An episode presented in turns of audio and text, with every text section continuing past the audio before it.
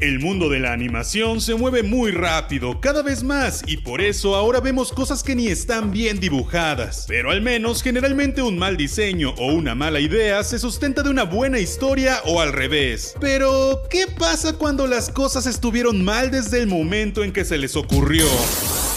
Hola, vengo del canal al rato y desde este lejano lugar vi que este video estaba un poco simple y pues le hacía falta una colaboración divertida, así que vengo a ayudarte con mis superpoderes de youtuber ayudador. ¿Qué? Pero si mi canal es hermoso conmigo de solista. ¿No has visto que casi llego a los 100 mil suscriptores? Aunque bueno, igual llevo atorado en ese número desde hace mucho. No te preocupes, ya llegarás. Igual de seguro que la gente le gustará escuchar a otra persona por aquí. Aparte este es un top sobre caricaturas. Y bueno, no me lo podía perder. Bueno, eso es cierto. Entonces les presento a mi amigo del canal Al Rato. Es un youtuber chileno muy bacán y seguro lo amarán. Y ya en serio, porfa suscríbanse para que ya lleguemos a ese número tan esperado. Cuando lleguemos les daré helado y sorpresas, como por ejemplo yo llorando como un bebé probablemente. Espero por lo menos seas un bebé lindo de esos que son rositas y se ríen de todo, y no uno de los berrinchudos que caen mal y huelen feo. En ese caso yo creo que todo se suscribe. Eh... Bueno, creo que no me conviene mucho contestar eso, creo que ya soy la mitad de lo que describiste. ¡Qué pachanga! Yo soy Shaspit y estas son las 10 caricaturas que nunca debieron existir. Número 10. Las chicas superpoderosas reboot. Azúcar, flores y muchos colores. Estos fueron los ingredientes elegidos para crear a la niñita perfecta. Cuando yo era niño, Cartoon Network en sus inicios lanzó tres caricaturas inicialmente que a todos nos volvieron locos. Ed, Ed y Eddie, La Vaca y el Pollito y las chicas superpoderosas, que originalmente se llamaban las chicas coquetas, pero que obviamente era un nombre no muy adecuado para una caricatura infantil. Pero el profesor Utonio agregó accidentalmente otro ingrediente a la fórmula, la sustancia X. Y así nacieron las chicas superpoderosas. Así que se acercaron más al nombre original y respetando que todas empiezan con B, se llamaron Bombón, Burbuja y Bellota con sus ultra superpoderes y así, por más que no le guste al Rubius. ¿Se llama Bellota? Se llama Bellota. ¿Bellota por qué? Todo comenzó y terminó muy bien hasta que muchos años después quisieron que regresaran y aunque ya la habían medio regado con su versión anime, el reboot de las chicas superpoderosas es la cosa más horrible que he visto en años. No solo ahora las chicas son molestas con voces extrañas, sino que además la historia se centra en muchas cosas menos en pelear con villanos. Todo muy bonito y muy millennial, pues la animación y el intro son brutales pero la trama y los personajes son espantosos y muy molestos. Y está bien, sé que las chicas superpoderosas crecieron un poquito y por eso ya están más grandes y puede que sean más molestas y no tan dulces, pero créanme, fue una mala decisión. Número 9.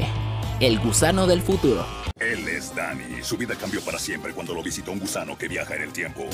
Gusano del futuro.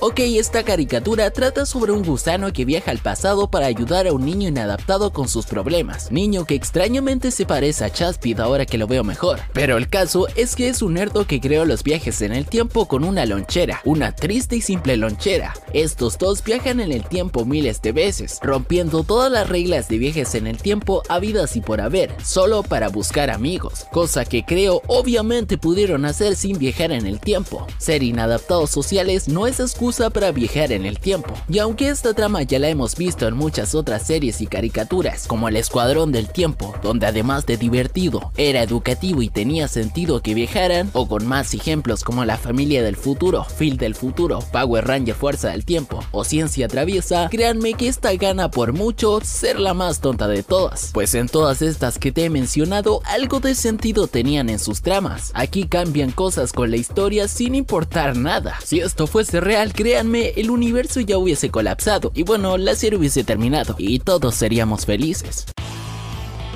Número 8. Almost Naked Animals.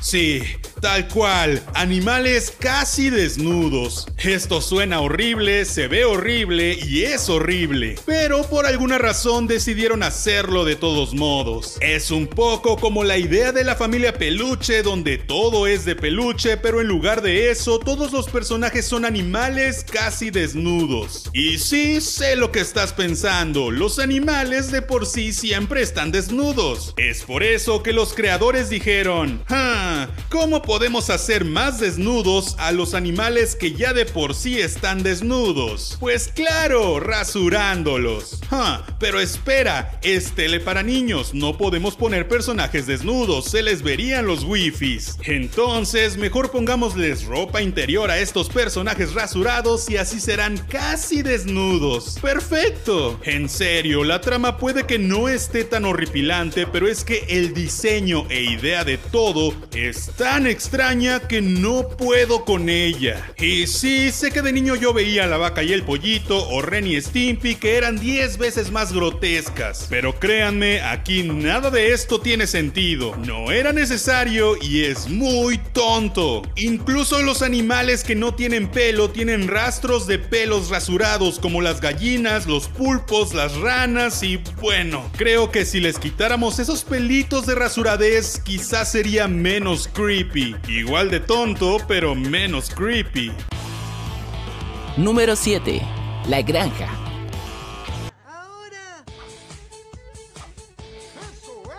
Esta serie era por sí sumamente extraña. Para comenzar, salió de una película de 2006 del mismo nombre, la cual era muy pero muy mala, pero que funcionó en taquilla, por lo que Nickelodeon pensó que sería una buena idea hacerla una serie animada. Esta serie animada en 3D, porque gracias a Jimmy Neutron se puso de moda el 3D en Nickelodeon, trataba sobre las aventuras de unos animales de granja antropomorfos y el cómo vivían en su granja haciendo miles de cosas súper locas, de las cuales su dueño ni cuenta se El humor de esta serie es completamente pastelazo y grotesco. Los animales y humanos tienen un diseño muy extraño y un tanto creepy. Para comenzar, porque el personaje principal, Otis, es una vaca, pero es un macho con ubres y todo. O sea, nada en contra del género fluido, pero debes admitir que es un tanto confuso. No me quiero ni imaginar lo grotesco de la situación al ordeñarlo, ordeñarla, como se diga. Y todo esto es ya que su creador pensó que el público era muy tonto para diferenciar entre un toro y una vaca, y mejor hizo a una vaca macho. Esto dicho por él mismo. Es que al menos en la vida moderna de Rocco, por ejemplo, nos informaban con Heffer que las vacas son hembras a través de un chiste, pero aquí prefirieron mal informarnos a todos durante 52 tediosos capítulos, y si es que los llegaste a ver.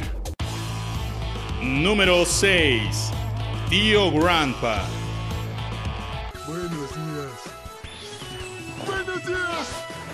Ok, entiendo que los cartoons deben ser, bueno, cartoony, caricaturescos. Pero es que manejar un nivel de humor y guion tan tonto y básico seguro que afecta a quienes lo vean. No hay caricatura que me cause más repulsión que Tío Grandpa. Y es que cuando yo era niño, todos decían que las caricaturas como Ed, Ed y Eddie o La Vaca y el Pollito nos afectarían. Créanme, esto es peor. Ni siquiera sé bien cómo explicar la trama de esto, pero básicamente es un señor de unos 60 años que viaja en una van buscando niños pequeños para ayudarles. ¿Ves qué mal suena? Pues sí, es como si el creador hubiera considerado en serio hacer un cartoon sobre un pervertido acecha niños. La serie se llama Tío Abuelo, tal cual, y para acabarla, este señor ni les ayuda, solo empeora todo. No tiene carisma, cae mal y de hecho ningún personaje en la serie cae bien. Seguro esta es la serie favorita de esos niños molestos que se la pasan gritando como locos para conseguir todo. Además, tiene un tigre real, o sea, literalmente es la foto de un tigre sobre la animación. Sí, sé que parecía algo muy creativo, pero créanme, no lo es.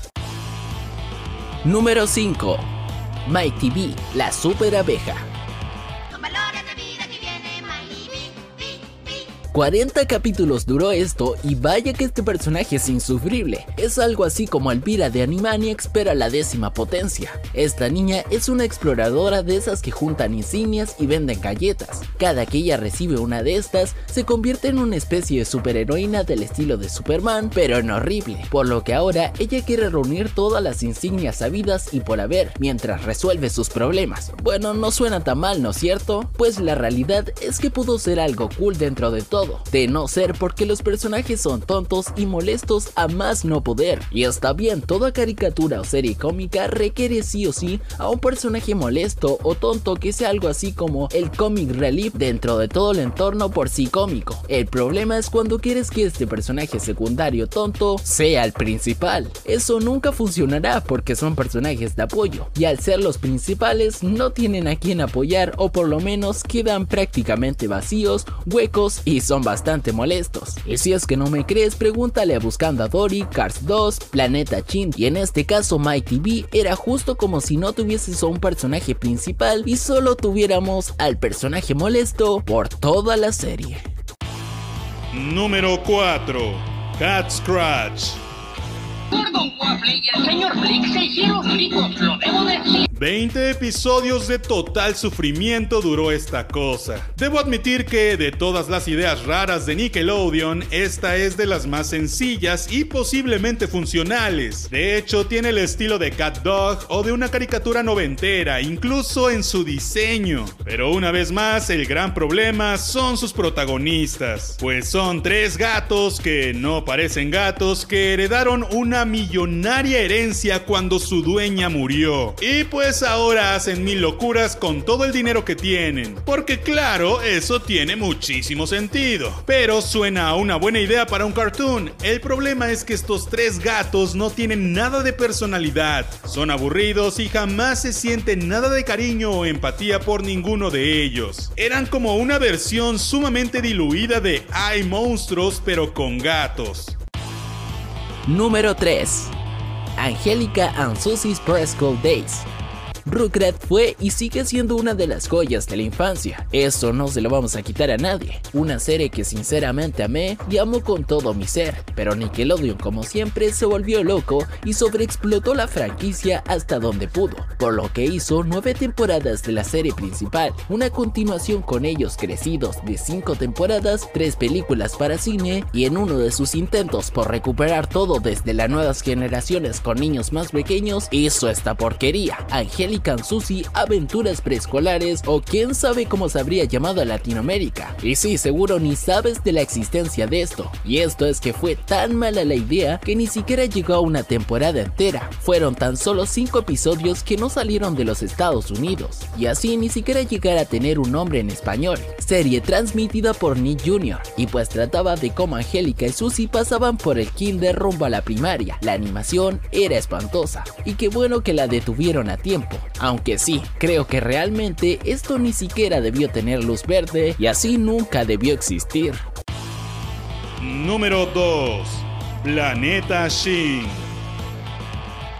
Tras el enorme éxito de Jimmy Neutron como película y como serie animada, los fans estábamos ávidos de más. Realmente yo de niño sí sentí que Jimmy Neutron debió durar más, pero imagino que hacer animación 3D para televisión en ese entonces no debía ser nada barato. Y por eso tardaban tanto en salir nuevos episodios y solo duró 3 temporadas, del 2002 al 2006. Es por eso que en 2010 Nickelodeon revivió a uno de los personajes más emblemáticos de la serie, Shin. Que siendo honestos, para este entonces ya todos estábamos viendo otras cosas, pues ya había pasado demasiado tiempo de haber terminado Jimmy Neutron. Pero el caso es que pasó lo mismo que con Cars 2 y Buscando a Dory. Le dieron el protagónico a un personaje secundario que fungía como comic relief, haciendo que todo lo que le sucediera fuera vacío, pues no tenía a quien apoyar ni en apoyarse. Y no solo eso, además le cambiaron la personalidad y lo hicieron mil veces más molesto. Y no solo eso, le crearon un Carl espacial, cosa que no tiene sentido. Mejor lo hubieran mandado con Carl y ya. Y no solo eso, lo rodearon de tonterías sin sentido y nada entretenidas. Y no solo eso, le quitaron la mayor cantidad de conexiones posibles con la serie original. Digo, si esta fuera la serie original, Jimmy ya lo habría rescatado, los padres de Shin ya se habrían muerto de preocupación, Shin ya se habría vuelto loco por querer volver y habría un mensaje lindo resultado de todo esto. Pero no, prefirieron hacer esta porquería que duró solo una temporada. Antes de llegar al número 1, he aquí algunas menciones horroríficas. Kid Danger. Si la serie creada por Dan Schneider no era suficientemente mala en comparación con sus otras creaciones, llega en versión animada, desaprovechando las locuras que podrían hacer ahora que es animado, con un humor aún más tonto y con una animación que da pena ajena. La naranja molesta dio el salto de YouTube a la televisión, solo para que nos diéramos cuenta de qué tan molesta era en realidad aquella naranja. Esta serie en serio no debe tener un formato más largo que un video de YouTube de 5 minutos y definitivamente no debe estar rodeada de tanta producción, y si no, obtenemos lo que resultó siendo la serie en televisión. Teen Titans Go no me odien, ustedes saben que Teen Titans respeta más al cómic, era más entretenida y tenía un mensaje más claro y cool. Además, era emocionante y su versión chibi llamada Teen Titans Go solo llegó para entretener a niños pequeños con mucho color, tonterías, humor barato y sin mensaje alguno. Es como si le vomitaran encima a los cómics, a la historia original y a la versión animada anterior. Número 1 Fanboy y Chum Chum. Ah, ¿por dónde empiezo? Yo cuando vi que esto iba a existir me emocioné mucho, pues creí que era algo del estilo de Jimmy Neutron, pero con solo Shin y superhéroes. Sí, yo también pensé que sería una buena idea cuando era niño, no me juzguen. El caso es los comerciales emocionaban, los colores atraían y cuando se estrenó creo que esa fue la razón que tuviera una de las audiencias más altas en su estreno, teniendo así 5.8 millones de espectadores. Pero cuando vimos qué cosa tan vomitiva era, ya nadie quiso ver el segundo episodio. Fanboy y Chun Chun eran unos personajes tan pero tan tontos y molestos que quería ahorcarlos a los dos minutos. La serie tenía un ritmo excesivamente frenético para la época, por lo que de solo verla podía dolerte la cabeza y ponerte de malas. Y no solo eso, sino que además tuvimos que soportarlos por 5 años a través de 52 episodios en dos temporadas. Estos dos niños eran básicamente unos fans otakus que aman la ciencia ficción y que siempre están en cosplay. Tienen su guarida y todo, y pues ya, eso era básicamente el show. Sus tramas son diversas en cada episodio, pero la mitad del tiempo se la pasaban gritando, escupiendo y brincando. Y es como tener a tu sobrinito molesto que se comió mil dulces y se tomó 50 refrescos junto a ti por 22 minutos enteros. Vaya que no hay manera de que alguien disfrutara esto. Y si tú lo disfrutaste, te recomiendo mucho ir a terapia porque algunos problemas debes tener en Y bueno, yo luego de ver todas estas series probablemente también te acompañaría.